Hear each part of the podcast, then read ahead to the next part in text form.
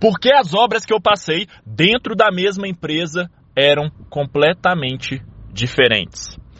Olá, Fabrício aqui. Você está no grupo Gestão de Obras 4.0, junto com mais de 3.600 engenheiros e arquitetos de todo o Brasil que querem fazer as suas obras de uma maneira diferente do que é feito por aí. Sem esse amadorismo que tem por aí, sem essa falta de gestão que vemos por aí, sem essa quantidade de improvisos que tem por aí. Aqui não, aqui nesse grupo nós reunimos engenheiros e arquitetos que querem fazer as suas obras com uma gestão profissional, sabendo exatamente cada passo que tem que ser dado e o porquê tem que ser dado e fazendo isso com total confiança e segurança para que a sua obra dê lucro e você possa também viver bem da engenharia ou da arquitetura. Eu estou muito feliz em fazer esse trabalho aqui, porque aqui me permite aprofundar muito mais o conteúdo que eu posto nas redes sociais. E aqui a gente também vai ter uma proximidade muito maior. Aqui também não tem edição, então se eu cometer algum erro, algum vício de linguagem, você releva. Tudo certo? Quando eu trabalhava em uma construtora, eu passei por algumas obras dessa construtora, contratos diferentes, de valores diferentes, e por que que dentro da mesma empresa as obras são diferentes? A abordagem da obra é diferente, o clima da obra é diferente. E, enfim, os resultados também são diferentes mesmo a empresa tendo vários padrões de controle, padrões de qualidade, padrão quase que de gestão, né? Quando são empresas igual eu trabalhei em uma empresa que ela toda era pautada dentro das melhores práticas de gerenciamento de projetos lá do PMI, do PMBOK. Se você não conhece, depois dá um Google. Mas é, isso acontece por conta do seguinte: por que, que existe essa diferença? Porque aí a gente está falando de gestão da obra. E quando a gente fala de gestão da obra, a obra tem a cara do gestor.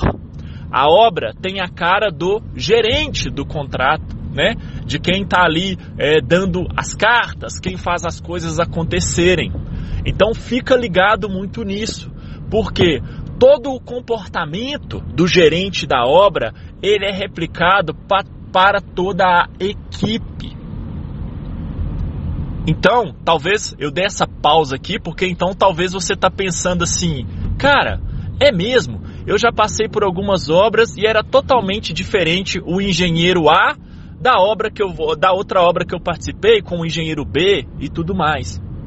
E outra coisa que eu quero te levar para a gente dar um passo à frente agora.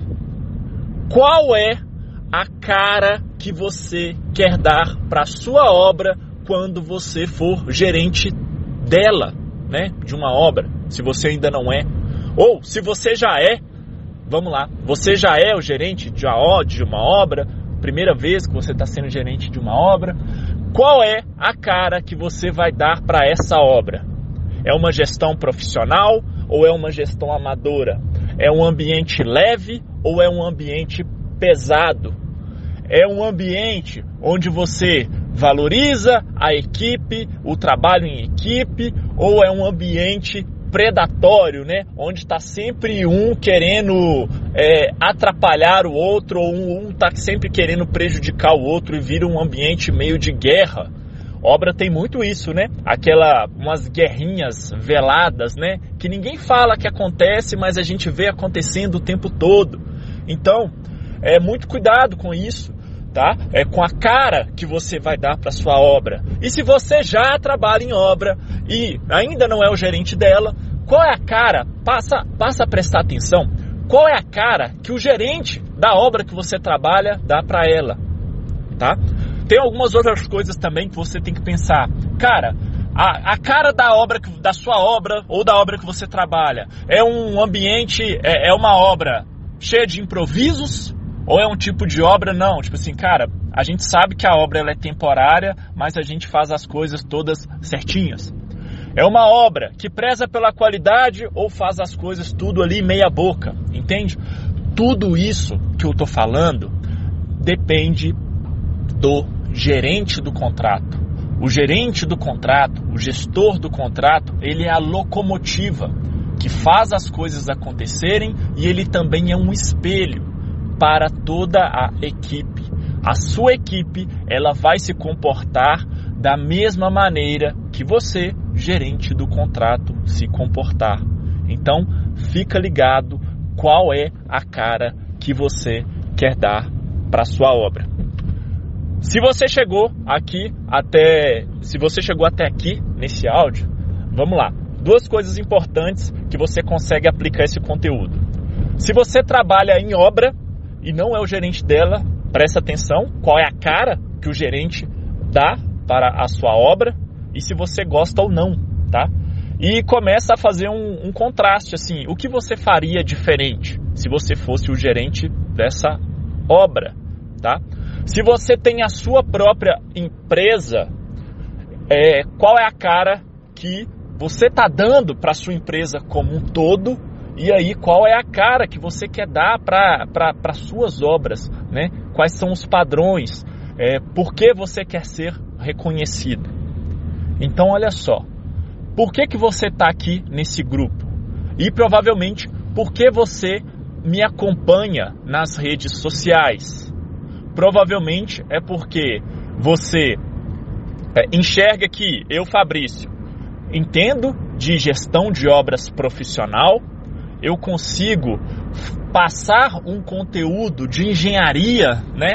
Tudo que é engenharia é muito denso, eu consigo tornar isso de uma maneira prática e aplicável no seu dia a dia, com um grande, sem abrir mão do embasamento técnico. Legal isso, né? E aí, claro, também outras coisas que, ah, você sabe que eu já fiz outras obras e tudo mais. Então, assim, essa é a cara que a gente tem no pedreirão, entende? E aí é o seguinte, qual é a cara você quer dar para sua obra, qual é a cara que você quer dar para sua empresa e como você também, profissional, engenheiro arquiteto, quer ser reconhecido por isso. Legal? Hoje é terça-feira, não sei em qual momento da semana você está ouvindo esse áudio, mas é, esse conteúdo, mas vamos para cima, desejo sucesso. Eu adoro terças-feiras, vamos ganhar o nosso dia. Um grande abraço e até um próximo conteúdo.